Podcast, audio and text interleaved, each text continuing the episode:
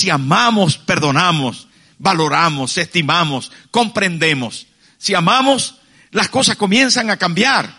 Y saben qué? La Biblia, la palabra de Dios, que me propongo compartir con ustedes una historia de amor basado en la palabra de Dios, quiero retomar este día del amor y que hoy podamos mirar las raíces de un verdadero amor.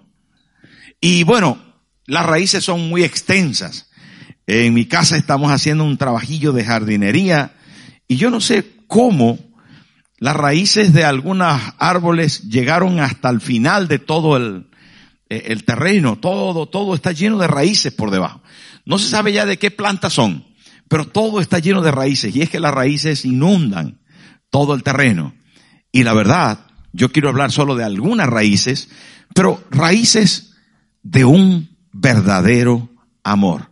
Y quiero, aunque entiendo que el amor como sustancia, como esencia, también tiene sentimientos, los sentimientos algunas veces perjudican el amor, otras veces lo fortalecen y siendo que el ser humano tiene como eh, capacidad del poder tener sentimientos, es parte de la personalidad, intelecto, sentimiento y voluntad, entonces no podemos obviar los sentimientos, pero en este pasaje se me ocurre que los sentimientos están ausentes y que hay unas raíces interesantes que quiero destacar, no porque sean las únicas, como les dije ya en el terreno de mi caso, no porque sean las únicas, sino porque son las que aparecen en el pasaje y me gustaría que las tratáramos y así entender un amor aterrizado, un amor que tiene propósito y que actúa en consecuencia mostrando esa esencia verdadera.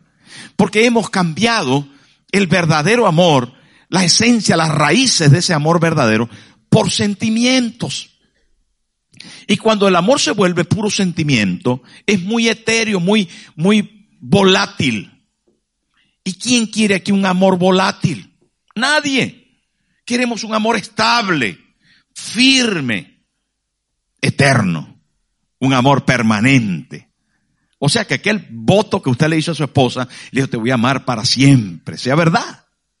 Y que aquel voto que usted recibió de su novia o de su novio, te voy a amar para siempre, pues sea verdad.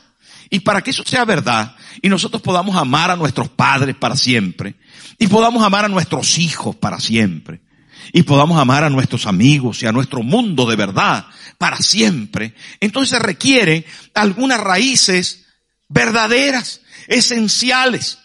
Siempre hay algunas raíces que son más pequeñas que se pudieran cortar, no que no sean útiles, pero el árbol no depende absolutamente de ellas. Ahora hay otras que sinceramente son vitales, son centrales.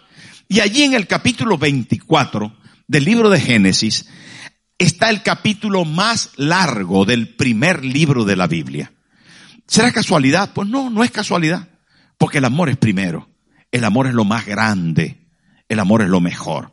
Y hay una historia de amor, así al tipo de telenovela venezolana.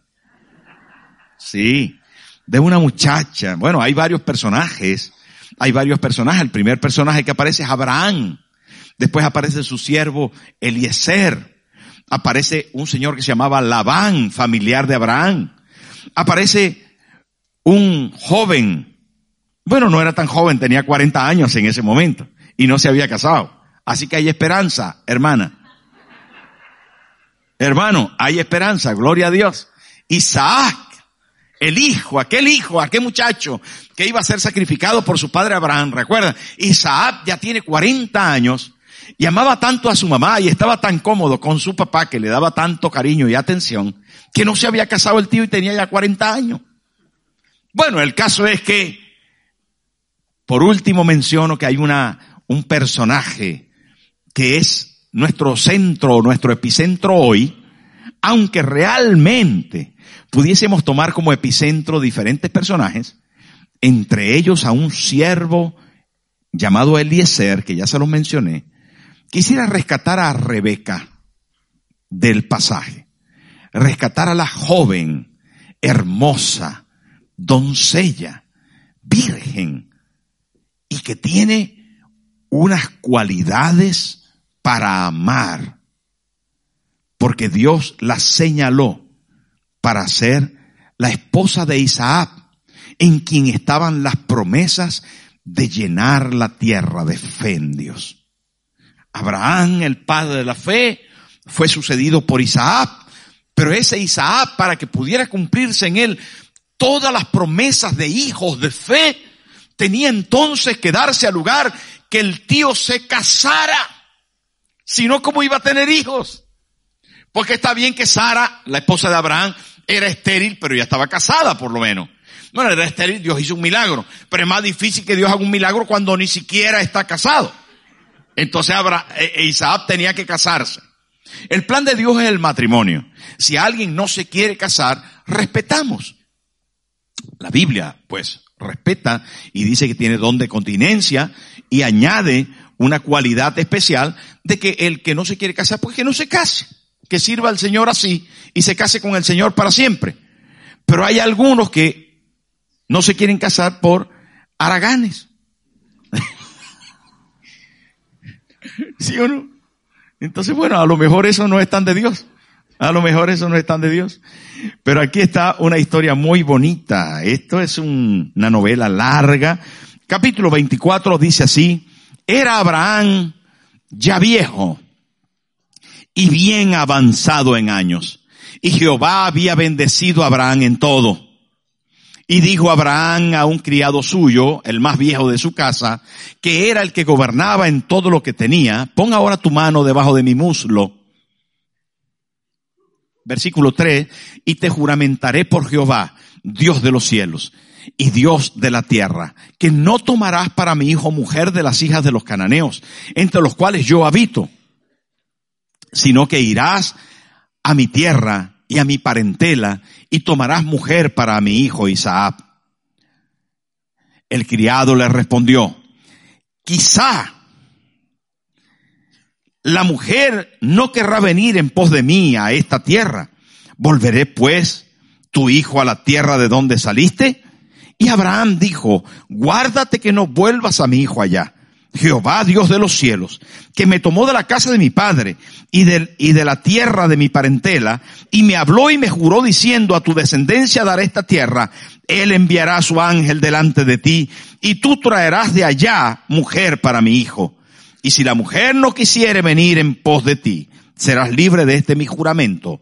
Solamente que no vuelvas allá a mi hijo.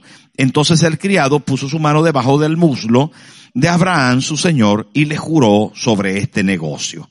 Y el criado tomó diez camellos de los camellos de su señor y se fue y tomando toda clase de regalos escogidos de su señor y puesto en camino, llegó a Mesopotamia, a la ciudad de Nacor e hizo arrodillar los camellos fuera de la ciudad junto a un pozo de agua a la hora de la tarde, la hora en que salen las doncellas por agua.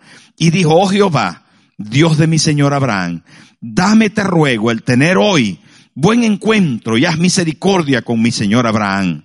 He aquí, yo estoy junto a la fuente de agua y las hijas de los varones de esta ciudad salen por agua. Sea pues que la doncella a quien yo dijere, baja tu cántaro, te ruego, para que yo beba. Y ella respondiere, bebe, y también daré de beber a tus camellos, que sea esta la que tú has destinado para tu siervo Isaac. Y en esto conoceré que habrás hecho misericordia con mi Señor. Vamos a dejarlo ahí. La lectura es larga y bonita. Les recomiendo que usted lo pueda terminar de leer el capítulo en su casa. Y no me da tiempo a llenar todos los espacios donde hay muchas lecciones, pero es muy bonito, es muy bonita la historia, porque Abraham, eh, dice la Biblia, entrado en años, porque la Biblia tiene diferentes etapas para este tema de los años, ¿no? Mm, dice eh, que estaba viejo, eso es más o menos hasta los 65, 70, entre 70 y 85 o 90 ya es canoso, o sea, de pelo blanco. La Biblia dice, este viejo, pero lo dice de una manera muy sutil. Después dice pelo blanco. Y cuando ya pasan los 85 hacia los 80, ya entonces es entrado en años. Qué, qué suave, ¿verdad? Palabras, ¿no? Así que usted tiene más de 80, tranquilo, tranquila, está entrado en años. Y mire que Abraham estaba profundamente entrado en años porque a esta altura tenía 140 años. Y vio que su hijo que tenía 40 años no se había casado. Y dice, ¿esto qué es? ¿Esto qué es? Entonces, como era costumbre, le dice a su siervo, que también era un señor mayor, llamado Eliezer, le dice, haz el favor, ve a buscarme, como era la costumbre, ve a buscarme una esposa a mi hijo. Pero no la busques de aquí de los cananeos. Búscala de mi familia. De mi familia que están allá en Arán. Búscala por allá, porque yo quiero que mi hijo tenga una esposa de las de por allá. No de las de aquí que tienen ídolos y que tienen mil historias y yo no quiero gente de aquí en mi familia. Atención, no estoy hablando de nacionalidades, estoy hablando de fe. Estoy hablando de fe. Estoy hablando de similitud en la fe. Fíjense que cuando se programa el amor, como dije, que se programa el amor, pastor. Sí, señor. Sí, señor. Cuando se programa el amor, se piensa en la fe. Entonces podemos decir en primer lugar que mi amor se programa en fe. El amor no me surgió porque un angelito chiquito, gordito, con alita, me lanzó una tal idea. Ay, me enamoré de la señora casada. No. Eso era un demonio, no era un angelito gordito, era un demonio eso. No sé si me estoy explicando.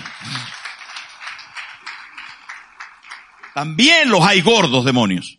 No todos los demonios son flacos, habrán algunos gordos. Y ese le lanzó algún aguijón envenenado, porque la voluntad de Dios, ¿verdad? La voluntad de Dios es nuestra santificación. Es nuestro cuidado y protección. Por lo tanto, cuando hablamos de esta planificación del amor, estamos hablando de personas de fe, de una familia de fe, de gente que tenga un yugo igual con nosotros, que podamos de alguna manera mantener la fe y multiplicarla en nuestra descendencia. Es interesante esto, hermano. Así que una de las raíces más importantes del amor es que pueda proyectarse, planificarse en fe planificarse en fe. Mire, Abraham le dice a su siervo, y voy a repetir ya por tercera vez este asunto, Abraham le dice a su siervo, como era costumbre en aquellos tiempos, busca para mi hijo una esposa de mm, mi familia. Y el siervo que era mayor le dice, yo, una tarea difícil me has puesto a mí. Esto es terrible. ¿Cómo yo voy a buscar una, una mm, esposa para tu hijo? De un lugar que está a 600 kilómetros y yo voy a llegar allí y voy a traer, me va a ser muy difícil eso. Y Abraham le dice, el Señor te va a acompañar, Él te va a ayudar. ¿Y saben qué hace el siervo de Abraham? Ora, ora. No solamente en primer lugar busca, proyecta, un, hace un proyecto de fe, sino que en segundo lugar lo cubre con oración. Lo cubre con oración. Y el siervo que no era de tanta fe, él le dice, Dios de mi, de mi, de mi señor Abraham, ayúdame con esto. Hermana, qué bueno es orar por este asunto. Qué bueno, hermanos, es orar por nuestros hijos para que ellos consigan el amor de su vida. Qué bueno es orar al respecto del matrimonio. Qué bueno es orar cuando ya estamos casados sobre nuestro matrimonio. Ora usted por su esposo, por su esposa. ¿Saben qué? La oración, bañar los temas de amor con oración es significativo porque Dios nos va a ir dirigiendo. Ya sé que algunos momentos usted está frustrado con su amor. Lo que comenzó siendo un amor apasionado, un amor eh, eh, eh, mm, rojo, ha comenzado siendo un amor negro. Un amor sin ilusión, sin pasión ninguna, con obligaciones, frustrado, amargado, afligido va usted en vez de amado y, y reconociendo que no. Saben, yo entiendo esto, pero es tiempo de volver a las raíces, volver a la fe y volver a la oración. Dios quiere que usted sea feliz. Dios quiere que usted sea feliz y que sea feliz con su esposa, con su esposo, con sus hijos, con sus padres. Dios quiere darle el amor de su vida. ¿Y sabe dónde está?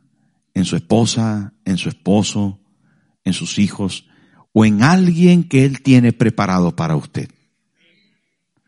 No pierda la esperanza. Creo que hoy una vez más les voy a recordar de Luis y Antonia.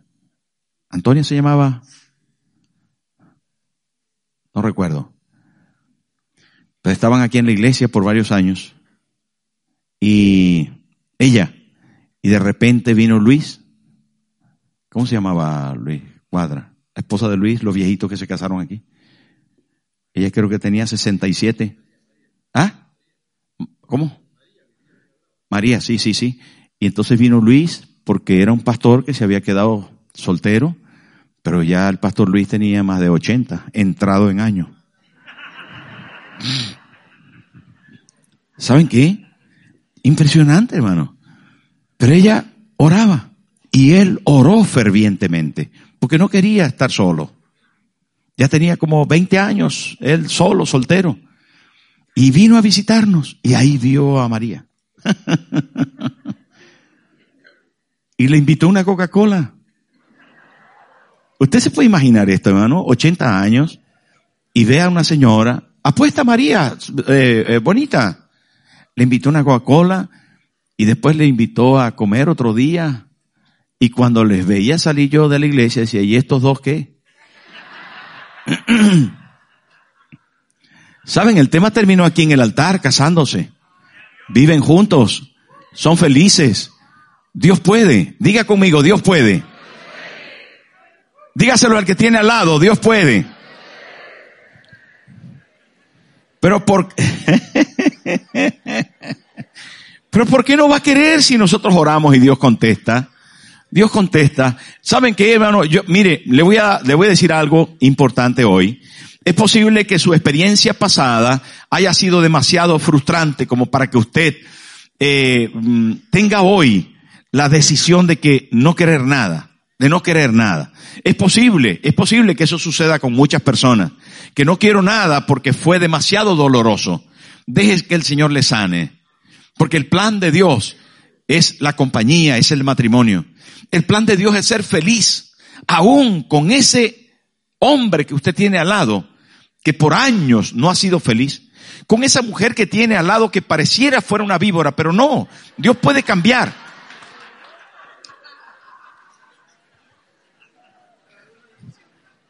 La oración es poderosa. ¿Cuántos dicen amén? Mire, escuché más voces femeninas cuando dijeron que la oración es... Me gusta pensar que este Señor, que este pasaje nos habla de buscar en la familia de la fe. Y la segunda cosa, me gusta pensar que este pasaje nos habla para que el amor sea verdadero, de orar. Orar. Tenemos que orar, hermano. Orar. Ya sé que algunas veces no estamos de acuerdo, que hay conflictos, que hay problemas, pero yo creo en la oración. La oración puede mucho. Puede mucho y debería usted orar con seriedad al respecto de quién va a ser mi esposa y mi esposo. Jóvenes, no dejen que nada les impida esto. Cásense bien, por favor. He visto tantos casos de personas desesperadas que cometen errores al escoger sus parejas. Se desesperan, se agobian y se agobian buscando, no orando. Se agobian mirando en qué palo me voy a ahorcar. Es triste eso. Por favor, hermana, no te desesperes, confía. Desesperación es un paso atrás. Confianza es un paso delante hacia tu destino glorioso de recibir un amor verdadero.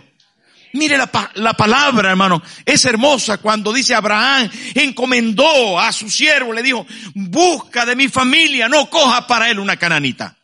Y la segunda cosa le dijo, Dios te va a ayudar. Y él oró y dijo, Dios, de, de, de mi Señor Abraham, ayúdame en este camino tan serio. Oró. Oró, fíjese, con no tanta fe. Dijo, Señor, ayuda, Señor, de mi Señor Abraham. Dios de mi Señor Abraham. Veis que no oró con tanta fe. Dijo el Dios de Abraham. Porque él conocía que Abraham tenía un Dios. Le veía orando, le veía adorando, le veía sirviendo a Abraham. Abraham era un padre de fe y el siervo no era tanta fe, él era damasceno, era, se llamaba Eliezer y dijo, Dios de mi señor Abraham, ayúdame en esta encomienda. Qué tremendo esto, me gusta mucho, ¿saben? Me gusta mucho porque el mundo disfraza el amor verdadero. Lo disfraza con sexo. Disfraza el amor verdadero, hermano, con, eh, con curvas.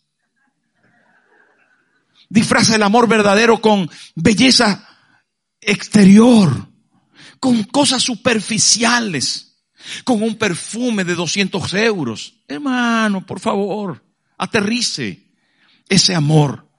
Porque la Biblia habla de un amor verdadero. ¿Saben qué? El siervo de Abraham, Eliezer, fue a esos 600 kilómetros y antes de salir cogió 10 camellos. ¿Cuántos camellos? Los cargó de regalos. Posiblemente más que 200 euros de perfume. Pero atención cómo es la cosa. Cuando llegó al destino, de repente se le ocurrió ir a donde las doncellas van a buscar agua. Cuando salían de todo el pueblo había sectores donde había un pozo, un sector donde había un pozo.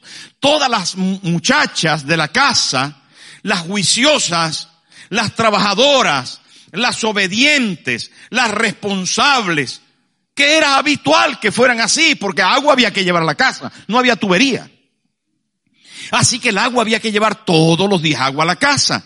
Para la comida, para lavarse, para mil cosas. Entonces las chicas iban con sus cántaros. Para, pa, pa, pa, para, para, pere, pere, pe, pere, pa. Cogían el agua y lo digo así porque eran jóvenes, eran alegres, eran guapas y llevaban sus encomiendas, ¿verdad? Llevaban con responsabilidad el agua a su casa. El siervo dijo, como esto es una costumbre aquí natural, me voy a acercar. Y la primera muchacha, a quien yo le diga, atención a la historia que es una novela impresionante, dice, la primera muchacha a quien yo le diga, dame agua, ella me dijo, voy a sacar para ti y voy a sacar también para tus camellos. Agárrate que el tema tenía amiga. Porque, ¿cuántos camellos eran? ¿Cuánto bebe cada camello? Uf. ¿Cuántos kilómetros dije que había ido desde, desde que salió? 600 kilómetros. ¿Estaban los camellos secos o llenos? Yo creo que secos. Porque él estaba esperando que le diera también a los camellos. Por lo tanto, los camellos estaban necesitados de agua. ¿De cuánta agua estaban necesitados los camellos? La Biblia no dice. Pero él pone la prueba. Y la prueba es de fuego. Porque ninguna muchacha joven que va a sacar agua para llevar para su casa, alguien le dice, dame agua y dice, le voy a dar también a tus camellos, pero qué generosa. ¿Sí o no?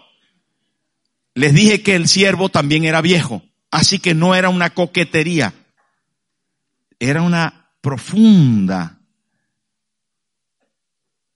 necesidad de alimentar un espíritu de trabajo, espíritu de trabajo de esfuerzo. Ella tenía que llevar agua para la casa porque la mandó su madre. Vaya a buscarme agua. Y ella fue con el cántaro vacío. Tenía que volver a su casa con el cántaro lleno. Pero cuando llegó hay un viejo que tiene ahí un séquito de camellos con un montón de gente que está llevando los camellos y le dice, dame agua. Y ella dice, Rebeca dice, te voy a dar agua a ti y voy a sacar también para los camellos. Yo estuve mirando cuánta agua bebe un camello. Y saben qué? Un camello puede beber más de 100 litros de agua en menos de 15 minutos. O sea, es una bomba. Es una cosa impresionante. 100 litros de agua puede beber en 15 minutos. Bueno, digo esto porque mi investigación, si eran 10 por 100, ¿cuántos litros son? Había que sacarlo del pozo. Era un pozo, ¿sí o no? No había grifo, ya les dije. Por lo tanto, haga así conmigo. se ven guapos, se ven guapos haciendo eso. Pero sabe que a mí me interesa eso, me interesa mucho eso, porque estoy intentando, intentando aterrizar el amor, descubrir raíces importantes del amor, porque quiero romper lo que el mundo llama amor, que eh, eh, maripositas volando.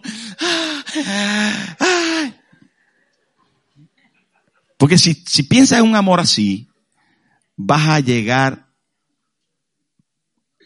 muy cerca. No vas a llegar hasta el final de tu camino amando. Y sabe, hermano, yo quiero imaginar a una muchacha guapa, porque era guapa, la vio el siervo y dice que era guapa, que era bonita, que era virgen. Y vino con su cántaro. Y le dijo, dame de beber. Y dijo, voy a sacar para ti, para tus camellos. Y la muchacha comenzó. ¿Cómo lo hizo? ¿Cuánto tiene un cubo de agua? ¿Cuántos, litros le cabe un cubo de agua? ¿Usted sabe? ¿Al cubo de su casa cuánto le cabe? Voy a ponerle un promedio, 10 litros. Puede ser menos, pueden ser 7, ¿verdad? Pueden ser 7 o pueden ser 13. Pero vamos a hacer un promedio. ¿Cuántos cubos de agua tuvo que alar Rebeca para sacar mil litros de agua? ¿Ah? Cien. ¿Cuánto se demora? Mire todo esto, yo estuve reflexionando al respecto de esto. ¿Cuánto se demora en sacar un cubo de agua del pozo? Depende del hondo del pozo. Pero pongamos que, pongamos que, haciéndolo rápido, haciéndolo rápido, un minuto por cubo. Eso es muy rápido. Porque hay que echar el, cubo, tirar del cubo, vaciar para donde van a beber los camellos. Es un, minuto, yo diría, yo diría que un minuto es demasiado pronto. Pongamos dos minutos para ser mejor. Dos minutos por 100 cubos para los camellos son 200 minutos. ¿Cuántos son 200 minutos? ¿Saben qué? por qué estoy reflexionando al respecto? No estoy perdiendo el tiempo. Estoy intentando hacerles saber que el trabajo, que el esfuerzo, que la determinación de dar lugar al servicio esforzado es vital para el amor. Es una de las raíces más fuertes. Tenemos que trabajar en pro del proyecto divino que se llama amor. Amor es un proyecto divino que rompe los esquemas del parásito, rompe los esquemas de la vaguedad, rompe los esquemas de la limitación humana, del poco esfuerzo. Saben, queridos hermanos, cuando yo hablo del amor, estoy hablando de un trabajo que tiene sentido, que proporciona beneficios, que da paz y tranquilidad a quien lo recibe que transforma el pensamiento de aquel que es receptor del amor, que deja ampollas, que deja sudor, esfuerzo, trabajo, pero que siempre, siempre, siempre es recompensado. Esto es una maravilla. ¿Saben por qué? Porque está aquí. Está aquí y está allí. Lo dice la doncella era de aspecto hermoso, virgen, y, el varón no había conocido varón, la cual descendió a la fuente y ahí le dijo, te ruego que me des un poco de beber, de agua. Ella respondió, bebe, Señor mío, y se dio prisa a bajar su cántaro sobre su mano y le dio de beber. Y cuando acabó de darle de beber, dijo, también para tus camellos sacaré agua, hasta que acaben de beber. Bendito el nombre del Señor. Me gusta mucho eso. Le voy a dar los camellos hasta que se hinchen.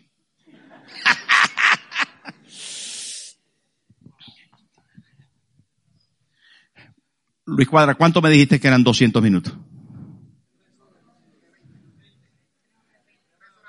Sacaron la cuenta. Qué bueno eso, hermano. Qué bueno que hayan sacado la cuenta. Porque no estoy hablando aquí de un ratito, no un momento. Eso fue, eso lo hizo. Mm. poniéndolo rápido, tres horas veinte minutos jalando cubos y echando de beber a los camellos que acaban de llegar de 600 kilómetros, que olían, ¿sabe a qué que olían estos? A camello. Olían a camello. Bienvenidos jóvenes. Pero qué maravilla. Saben, queridos amigos, diga conmigo, el amor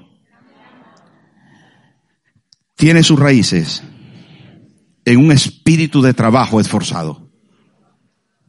Si usted pensó, hermano, si usted pensó en algún momento que el amor es solo diversión, si usted pensó que el amor es solo sexo, si usted pensó que el amor es solamente pasársela bien y que le den cariño, si usted pensó que estaba equivocado, el más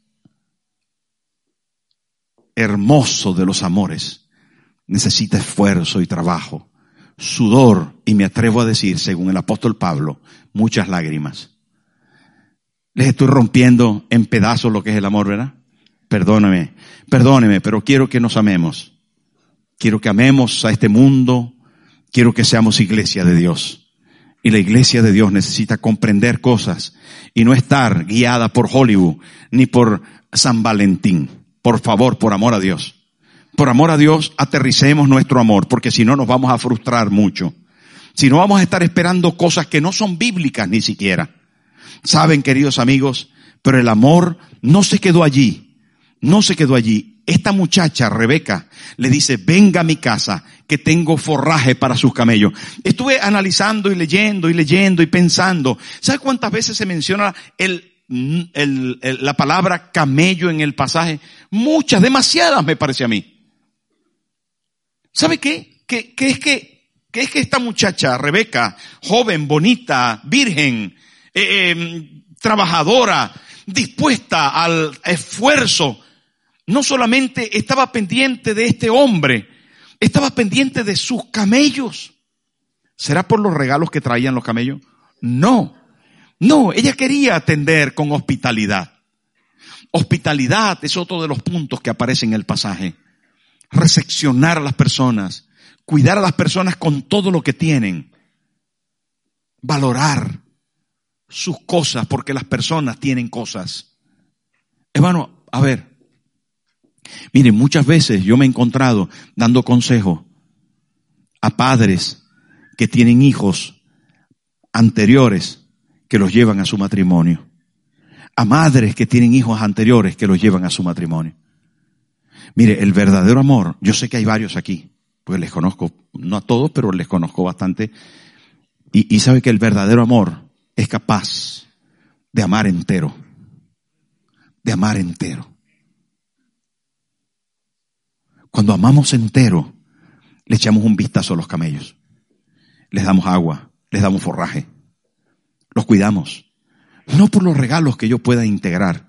Pero yo quiero decirle, hermano, que nosotros somos hijos de alguna manera adoptados en su amor, en su misericordia. Nosotros somos los gentiles, los que fuimos insertados en el pueblo de Dios, que era Israel. Nosotros, hermano, Dice el apóstol Pablo que fuimos adoptados por su gracia, por su amor, por su misericordia. Y esto es tan bonito poder pensar en la teología profunda que nos deja ver esto. Porque el que ama, ama entero. Y ama lo que tienes y ama como eres. No ama de palabras, no ama sencillamente, hermano, porque recibe un beneficio a cambio. Ama porque se entrega, se esfuerza, ama porque es responsable, ama porque llega un momento, hermano, que brinda hospitalidad, que brinda cariño, que el marido le lleva la comida a su esposa, que la esposa le lleva el café a su marido y le dice, te amo, te quiero. Hay hechos, actos, acciones permanentes que hace que nuestra vida cambie. Pero eso no solamente tenemos que hacerlo con nuestra esposa y con nuestro esposo, sino también con nuestros hermanos, con nuestros jefes, con nuestros compañeros de trabajo. Hágalo para romper los lazos que este mundo y este diablo quiere poner en las personas. Hágalo en su trabajo, hágalo en su casa, hágalo en su familia, hágalo con quien le odia, hágalo con su enemigo y romperá en pedazos las ataduras del diablo. Hágalo y verá como el amor tiene un poder único y especial. Hágalo, hermano. Hágalo y verá como el trabajo, el esfuerzo, el bien que nosotros le brindamos a las personas va a cambiar el rumbo de la gente va a mostrar lo que verdaderamente es usted. Y sabe que es usted hijo del más altísimo Dios de amor. Porque Dios se conceptualiza como amor. Dios es amor. Amén. Dios es amor. Bendito Dios. Mire, es tan bonito esto, es tan bonito esta historia, es espectacular. Rebeca la invita a Eliezer a su casa con todos los camellos, con toda la gente, le dan de comer. Pero antes de eso les dije que el amor tiene recompensa porque cuando esta muchacha le da de beber a los camellos y le da de beber al siervo y a los que estaban ahí seguramente, Eliezer coge de la alforja de un camello un pendiente de oro y se lo coloca y dos pulseras de oro y se las pone en su mano. Dos pulseras de oro caras, de mucho peso, de 100 gramos cada pulsera. El gramo de oro estaba la última vez que yo pregunté a 37 euros el gramo. 100 gramos serían 3.700, ¿verdad? Si mal no entiendo. 3.700 euros costaba cada pulsera por dar de beber a los camellos, yo le doy todo el día de beber a los camellos. Pero ella no sabía. No lo hizo por interés. Pero fue compensada. ¿Qué les dije yo? Que el amor siempre es compensado. ¿Con qué? Con oro. Porque no tiene precio el amor. No tiene precio el amor. Pero bueno, eso lo digo. El caso es que se dice así. La muchacha le invita a la casa. Eliezer va con todo el séquito a su casa y le muestra a sus papás, hay hospitalidad ahí profunda, y le dice, mire, les voy a contar la verdadera historia. Es que Abraham, mi Señor, me ha enviado a buscar una muchacha. Yo he conseguido a Rebeca porque oré. Dios me la puso a tiro. Aquí estoy. La muchacha fue generosa, cumplió la señal que yo le puse de que me diera de beber a mí y a los camellos. Y por eso estoy aquí en la casa. Y yo quiero decirle que si me dais la muchacha para llevármela allí a mi Señor, para que se la entregue a su hijo Isaac y se case con ella. ¡Qué maravilla! ¿Verdad? La verdad es que parece, parece una novela, una novela, es una novela, ¿no? Una novela cierta. Y resulta que ellos dicen, bueno, está bien, pero que se quede diez días antes de que vaya con usted. Diez días para prepararla y despedirla. Usted viene así de repente y ya se la quiere llevar hoy. Pero diez días para que entendemos que esto es de Dios, definitivamente. Y el siervo dice, por favor, yo quiero hacer la voluntad de Dios ya. Qué bueno, ¿verdad? Yo no quiero perder tiempo. Por favor, no voy a comer. Me, me, estáis invitando a comer y a, a los míos, pero yo no voy a comer hasta que decidamos que yo me la voy a llevar ya. No me siento a comer antes de cumplir la voluntad de Dios para mi Señor y para su Hijo. Qué, qué bonito esto, me gusta mucho. ¿Cuándo hay que hacer la voluntad de Dios? ¿Cuándo hay que hacer la voluntad de Dios? ¿Cuándo va usted a amar? ¿Cuándo usted va a perdonar que es amor? ¿Cuándo va a servir y a esforzarse? Eso es. Ahora, dice esta gente, bueno, mira, a nosotros nos gustaría que se quedara 10 días, pero vamos a preguntarle a la muchacha. Hasta este momento Rebeca no ha dicho ni pío. Solo ha dicho, sí, te voy a sacar agua y te voy a dar los camellos. Hasta ahora no ha dicho nada, nada más. Nada más. Rebeca, venga. Rebeca, usted se ha dado cuenta que esto ha sido una cosa de Dios. ¿Qué dice usted? Este hombre quiere que usted se vaya de una vez con él. ¿Qué dice usted a la voluntad de Dios? Y ella dice, es evidente, yo me voy ya. Pero no sabía si Isaac era pelón completamente, si tenía dientes o no, si era gordo, barrigón, chiquitito, alto, totote y flaco. No sabía. No sabía.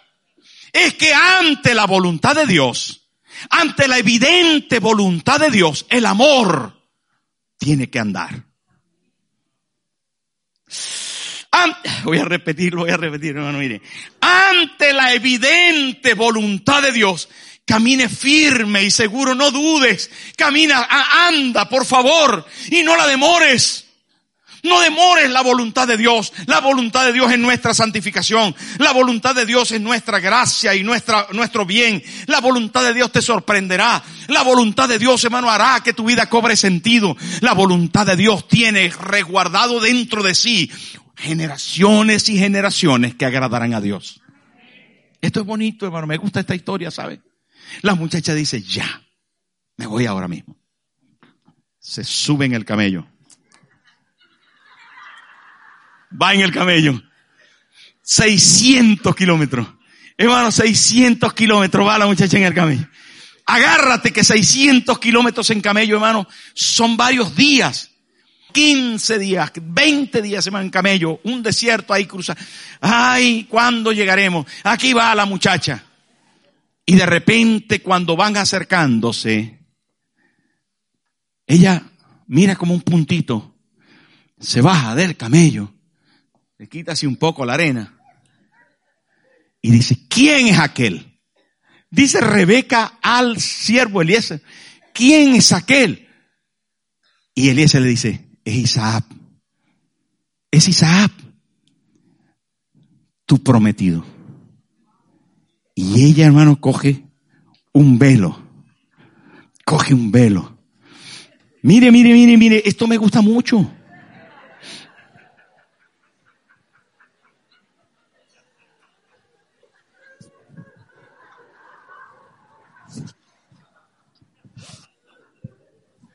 y se pone un velo. ¿Saben por qué? Porque la costumbre de aquel tiempo, hermano, era, la costumbre de aquel tiempo era cubrirse ante el marido a la hora de casarse, se pone un velo. ¿Sabe cómo se llama eso? Sometimiento. Wow. Esta historia tiene mucho contenido. Inmediatamente. ¿Y sabe dónde estaba Isaac? estaba, dice la Biblia, léase otra vez ese pasaje al llegar a su casa. Léaselo esta noche. Que estaba por el campo meditando. Se me ocurre que la esencia del pasaje es que él estaba orando. Él estaba esperando una respuesta de Dios. Y ella cuando lo vio en un desierto, en un lugar donde no habían muchos árboles porque lo vio de lejos, cuando lo vio, ella se cubrió. Rebeca también alzó sus ojos y vio a Isaac y descendió del camello, versículo 65, porque había preguntado al criado, ¿quién es este varón que viene por el campo hacia nosotros? El criado había respondido, este es mi señor. Ella entonces tomó el velo y qué? Qué bonito, hermano. Mire, el amor respeta.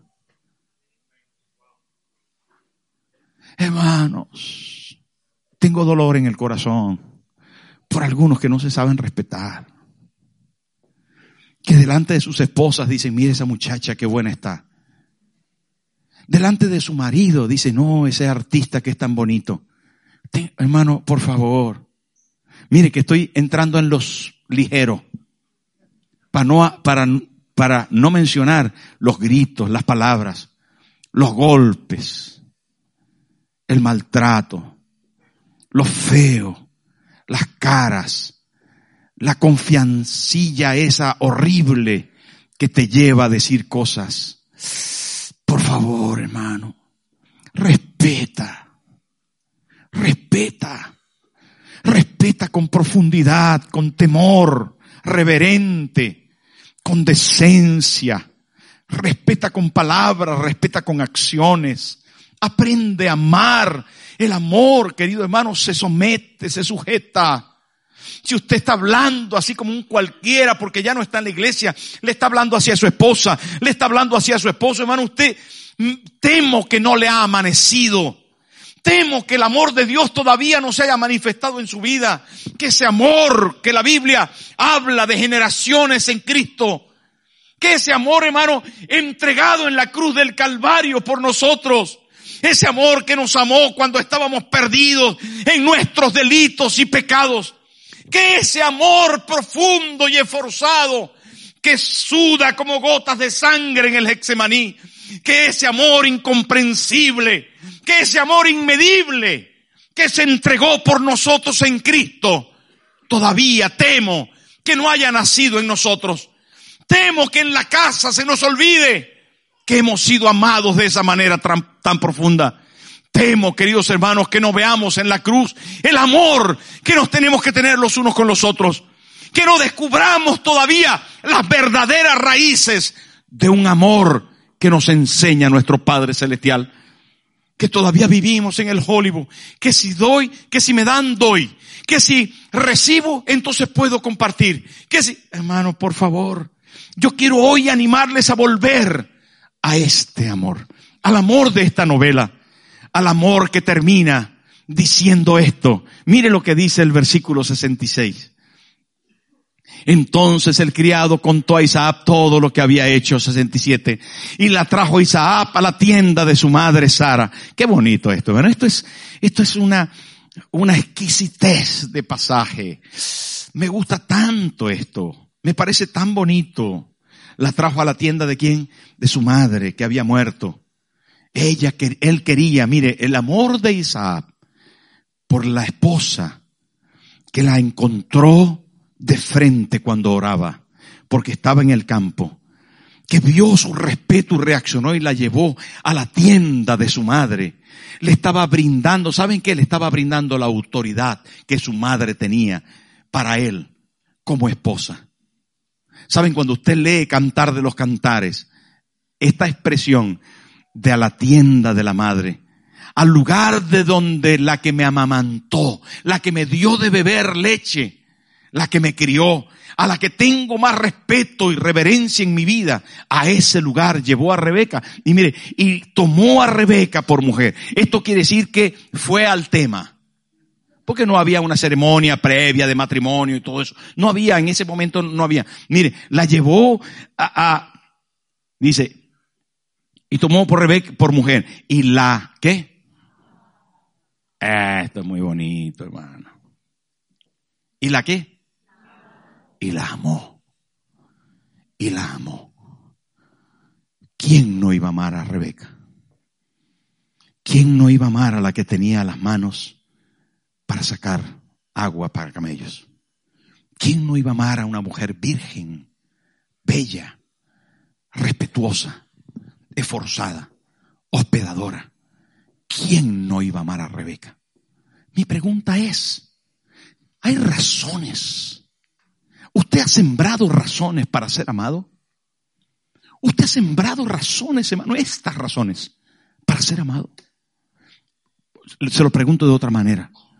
¿Usted está amando según la Biblia? Y tercera cosa que le pregunto, ¿de verdad ha recibido el amor de Cristo en su corazón? ¿De verdad? sino hoy es un día maravilloso.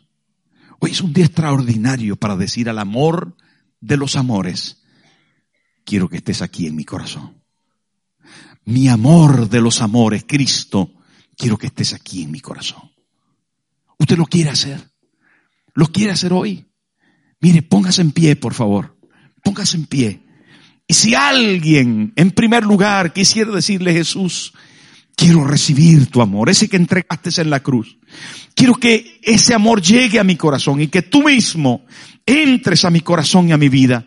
Quiero amarte para siempre, porque hoy entiendo que el amor debe ser en una familia de fe, que el amor verdadero tiene raíces, raíces de oración, de esfuerzo y sacrificio, tiene raíces de hospitalidad y tiene raíces de sometimiento, de respeto. Pero más que nunca hoy quiero, Jesús, que entres a mi corazón y que me ayudes a amar como tú me amaste. Cierre sus ojos, hermano. Cierre sus ojos y piense y ore al respecto de esto. Si usted está soltero, es momento de orar, Señor, yo quiero amar a alguien como tú me enseñas. Si usted está soltera, dígaselo al Señor con todo su corazón. Pero si usted está aquí y todavía no tiene a Jesús en su corazón, a mí me gustaría mucho orar por usted. Gracias por haber escuchado este mensaje. Deseo que haya bendecido tu vida y que puedas compartirlo con otros. Te invito a que nos sigas en nuestras redes sociales y te suscribas a nuestro canal para que no te pierdas nada de lo que compartimos.